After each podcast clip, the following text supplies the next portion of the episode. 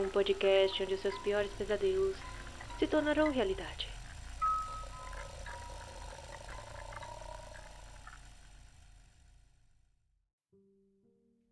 Fechei aquele velho livro de folhas amareladas, sentindo uma estranha sensação de perigo. Não sei se pela hora ou por ter sido vencida pelo cansaço, mas a sensação de ter alguém estranho em casa só parecia crescer. Virei lentamente para observar a minha sala de estar mal iluminada, só para ter certeza de que nenhum personagem daquele livro havia invadido a minha realidade. Esse pensamento parecia completamente irracional, mas naquele momento, no meio da madrugada, e depois de ver passado muitas horas imersa naquela história, tudo realmente parecia possível. Lá fora chovia torrencialmente e os trovões ocasionais ajudavam muito a construir um clima de segurança muito maior para mim, que pela primeira vez desde a minha mudança me encontrava sozinha em casa, na companhia do meu fiel labrador amarelo.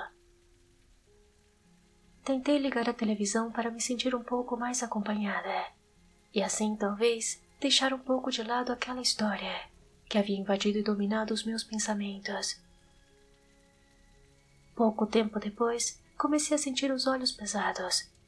Então decidi desligar a televisão e ir para o quarto.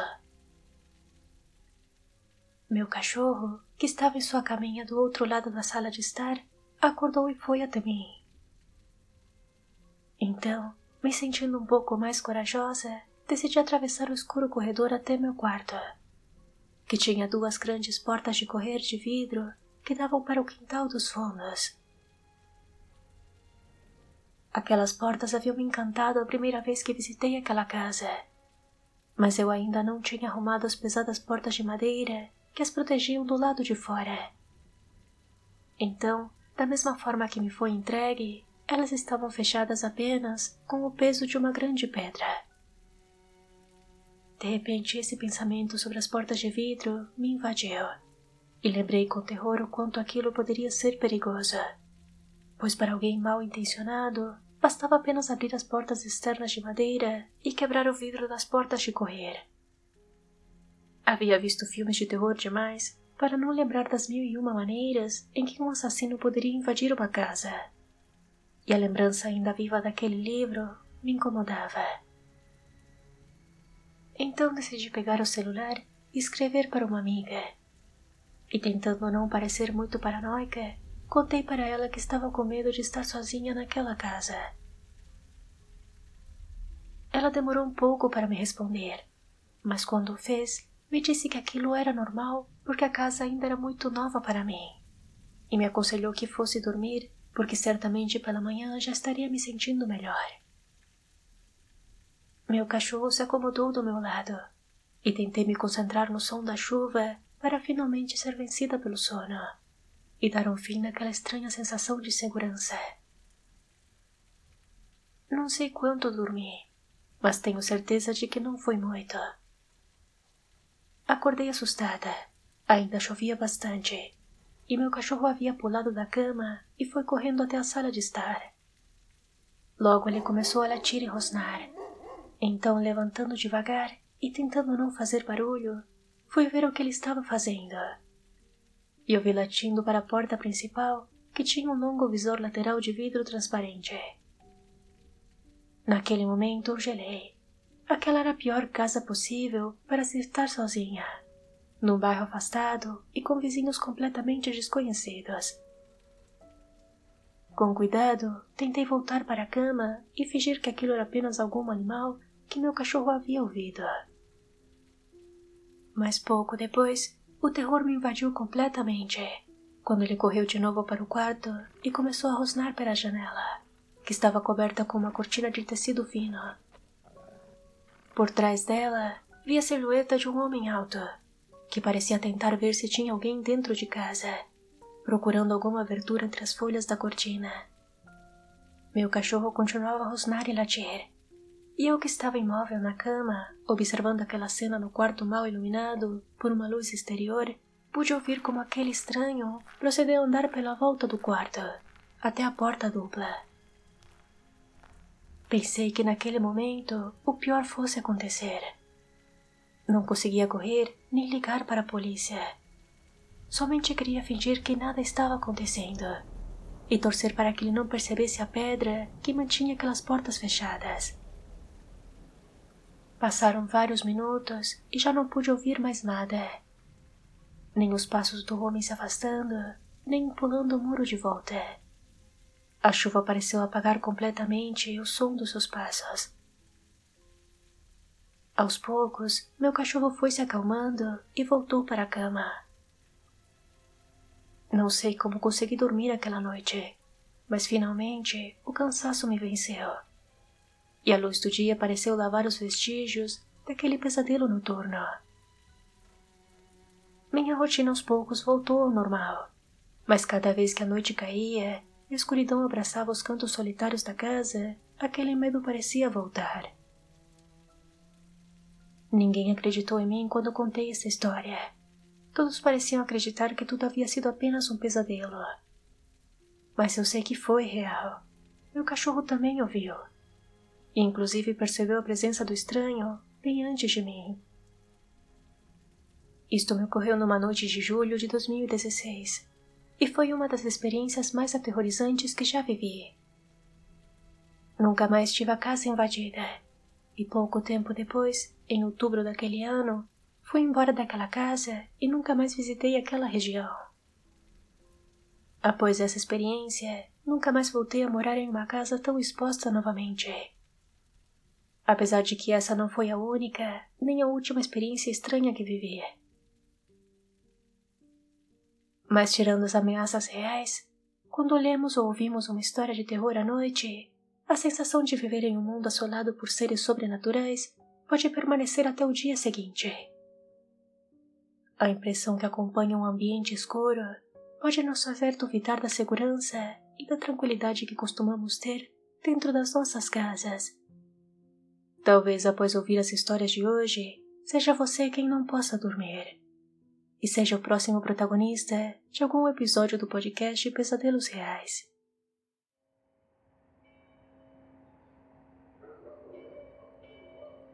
Sempre fui sensível às energias e desde muito cedo ouvia vozes de pessoas que já não estavam mais entre nós.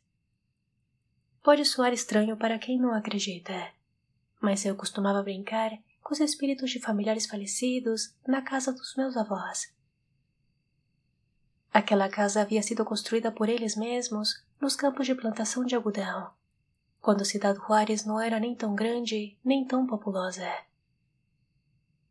Algum tempo depois, minha família e eu nos mudamos para a cidade de Campeche. E esta é uma cidade repleta de espíritos e energias estranhas. Tanto que não há sequer um lugar nela onde você não sinta algo. Alguns anos atrás, quando eu estava no ensino médio, estava muito ocupada entregando projetos. E como minha rotina era mais noturna, tinha que dividir meu sono no que restava da noite e durante o dia.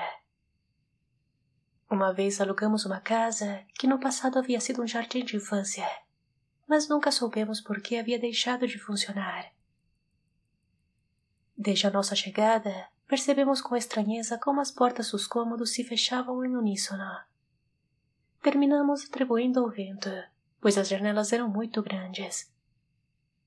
Meses depois, eu caí das escadas, e até hoje eu tenho certeza de que alguém me empurrou quando estava prestes a dar um passo no seguinte degrau. Minha família abriu um negócio na garagem da casa e meu quarto ficava acima da churrasqueira, então estava sempre muito quente. Uma noite, como tantas outras, por volta das duas da manhã, eu estava muito cansada. Então deixei de fazer minha tarefa para descansar um pouco. Após apagar a luz, ouvi como se moviam as persianas do meu closet e escutei uma risada baixinha. Fiquei assustada, mas acreditei que era por conta do meu cansaço. Quando deitei, minha mãe entrou no quarto para me perguntar se estava bem, se ia dormir e se havia jantado. Eu lhe respondi que sim e que estava indo dormir para poder me levantar a tempo de ir para a escola. Todos os dias era a mesma coisa quando ia para a cama. Isso aconteceu uma vez com o meu pai, quando depois de discutirmos, ele foi dormir. E ele jura que eu fui para a cama ao lado dele e até o esquentei. Quando eu tinha horas na escola entregando projetos. Os funcionários nunca iam ao pátio depois das 19 horas, porque diziam que alguém puxava a roupa ou o avental deles. Numa manhã de um sábado, por volta das 11 horas, eu tinha entrado em casa para colocar algumas roupas na máquina de lavar, enquanto a minha mãe estava pendurando roupas no varal. De repente, ela sentiu alguém abraçá-la e viu tudo escuro, e começou a gritar. Uma senhora que trabalha conosco disse que a morte a tinha abraçado, mas que ela assustou com seu grito. Dias antes de mudarmos de casa, todos nós vimos o menino correr do banheiro para o quarto do meu irmão. E pensamos que alguém tinha invadido a casa para roubar. Mas quando olhamos no quarto, não havia ninguém. Uma criança não poderia ter pulado da janela do primeiro andar. Durante essas noites, continuei conversando com a minha mãe, confiante de que era ela. E continuamos conversando até que, uma dessas noites, pedi que ela acendesse a luz do banheiro, porque eu não ia conseguir chegar a tempo. E ela acendeu. Então corri como um raio, e quando saí, vi minha mãe com cara de sono no corredor. E ela me perguntou o que eu estava fazendo. E eu disse a ela que tinha lhe pedido para acender a luz e ela respondeu: Bem, eu disse boa noite quando subi as escadas e fui dormir. Eu fiquei assustada, mas por nervosismo eu ri. Depois que nos mudamos, quando passamos em frente à casa e a vemos ocupada, fazemos apostas, porque ninguém dura mais de dois meses nela. Nós moramos lá durante um ano e meio.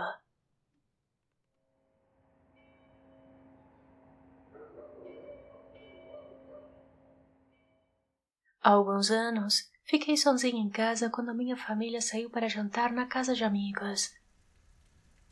Eu estava em meu quarto, com a porta mais ou menos entreaberta, para que pudesse olhar para a parede do corredor que ligava todos os cômodos.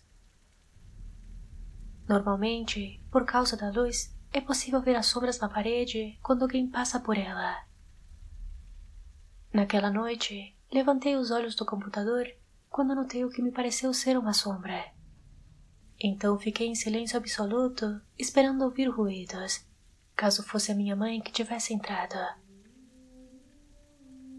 Então, ouvi o típico som baixinho de uma música de ninar, que as mães costumam fazer para que os bebês adormeçam ou não acordem depois de adormecer. Isso me pareceu normal, porque meu irmão ainda era muito pequeno para voltar para casa dormindo. Então, depois de muitas saídas anteriores, minha mãe o trazia nos braços, cantarolando baixinho até colocá-lo em sua cama. A essa altura, eu a chamava em voz baixa, para não acordar o meu irmão caso ele estivesse realmente dormindo. Mas ninguém respondia. Depois, não ouvi mais nenhum passo, nem minha irmã apareceu. Então fiquei realmente paralisada, pois esperava que a porta se abrisse ou se fechasse a qualquer momento. Não tive escolha a não ser ligar para minha mãe, quase chorando, para que ela voltasse para casa o mais rápido possível.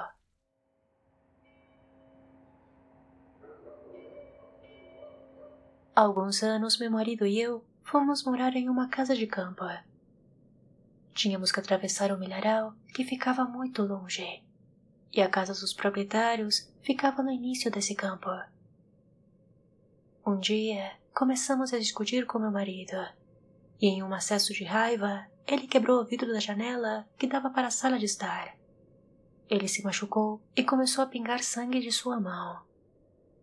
Então eu fiquei com raiva, desci as escadas e sentei na varanda, acompanhada do meu cachorro.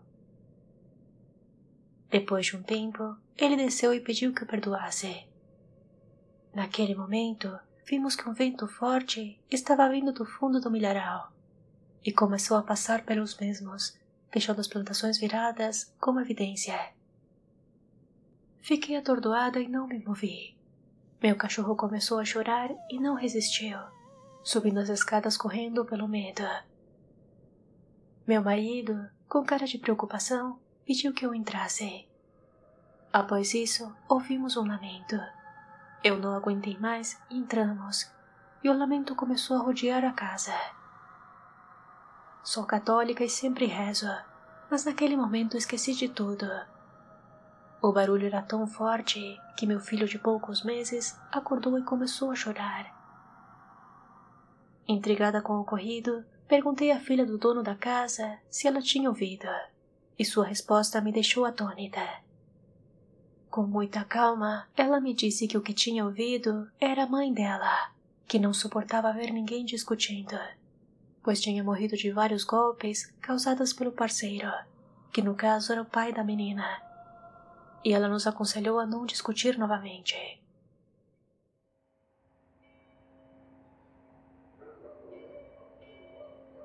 No ano passado, visitei a cidade do México com meu marido Ficamos em um Airbnb em Coyoacán. As fotos pareciam boas e o apartamento parecia colonial e agradável. Mas quando chegamos, senti imediatamente uma atmosfera ruim e pesada. O apartamento tinha apenas um cômodo, mas dava para perceber que era o lugar onde alguém havia morado.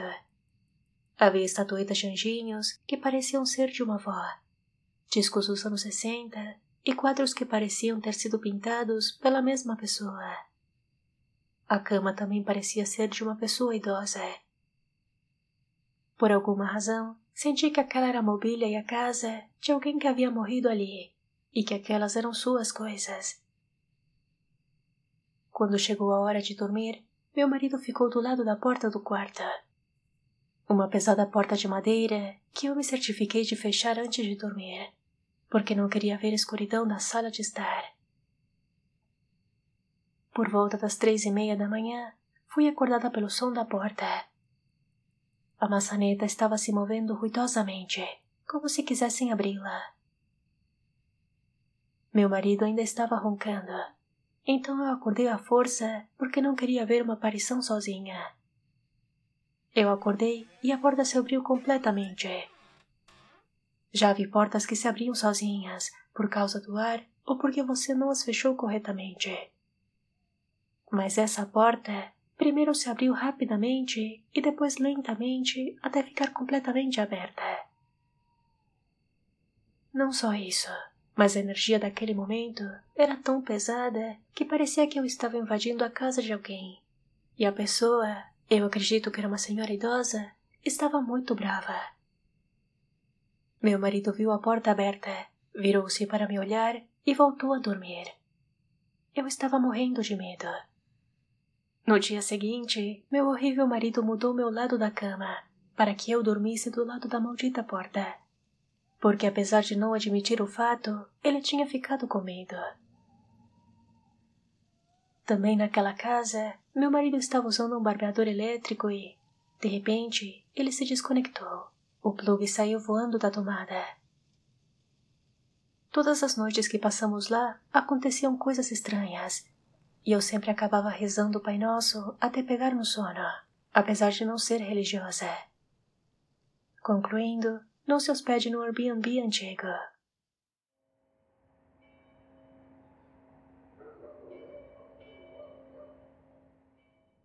Há algo na casa do meu avô.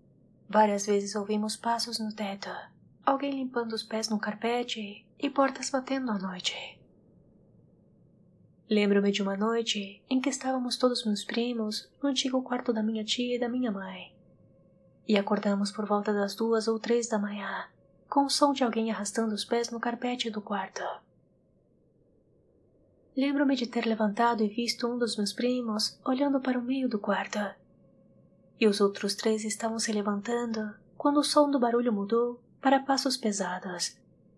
A porta do quarto estava fechada, mas os passos seguiram o caminho até a entrada da casa. E então ouvimos abrir e fechar violentamente. No caso dos meus primos e tias, eles tiveram experiências mais desagradáveis. Uma vez, minha mãe estava trabalhando no escritório do meu avô e ouviu passos atrás dela onde havia uma janela com vista para o pátio. Ela diz que começou a sentir frio e o monitor do computador começou a ter um efeito semelhante ao de quando se coloca um imã sobre a tela. Minha mãe saiu correndo do escritório e nos pediu para verificar se estava tudo bem. Mas encontramos pegadas de alguém descalço na lama do pátio, bem em frente à janela. Meus primos nos disseram que estavam jogando no computador quando começaram a sentir frio e a mesa começou a tremer violentamente. Eles saíram correndo assustados. Não encontramos nada, mas a escrivaninha estava muito longe de onde estava originalmente e é um móvel muito pesado para os meus primos moverem. Um dia, meu avô me contou casualmente que quando construíram a casa, encontraram ossos de um adulto baixo, com as partes do tórax cortadas. Ele mora em Cholula, Puebla, onde se acredita que os espanhóis teriam causado o massacre de Cholula. Meu avô diz que aquele espírito pode ter sido um cholulteca que morreu durante esse episódio.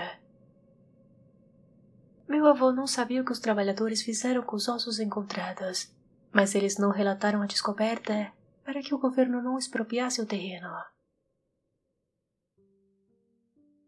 Algumas vezes, a tranquilidade de nossos lares pode ser abalada por eventos sinistros e difíceis de explicar.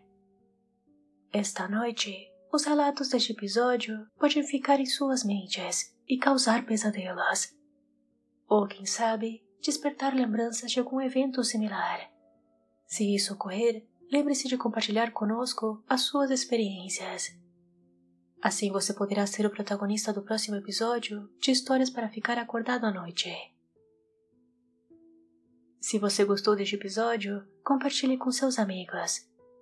Não se esqueça de avaliar deixando 5 estrelas no Spotify e me siga no Instagram no podcast Pesadelos Reais. Se quiser apoiar este projeto, considere ser um apoiador. A partir de seis reais mensais, você estará me ajudando muito a manter este projeto em pé, produzir de forma mais frequente e melhorar o equipamento utilizado na produção. Procure o podcast Pesadelos Reais no Apoia-se ou verifique os links na descrição. Muito obrigada por ouvir até aqui e até o próximo episódio.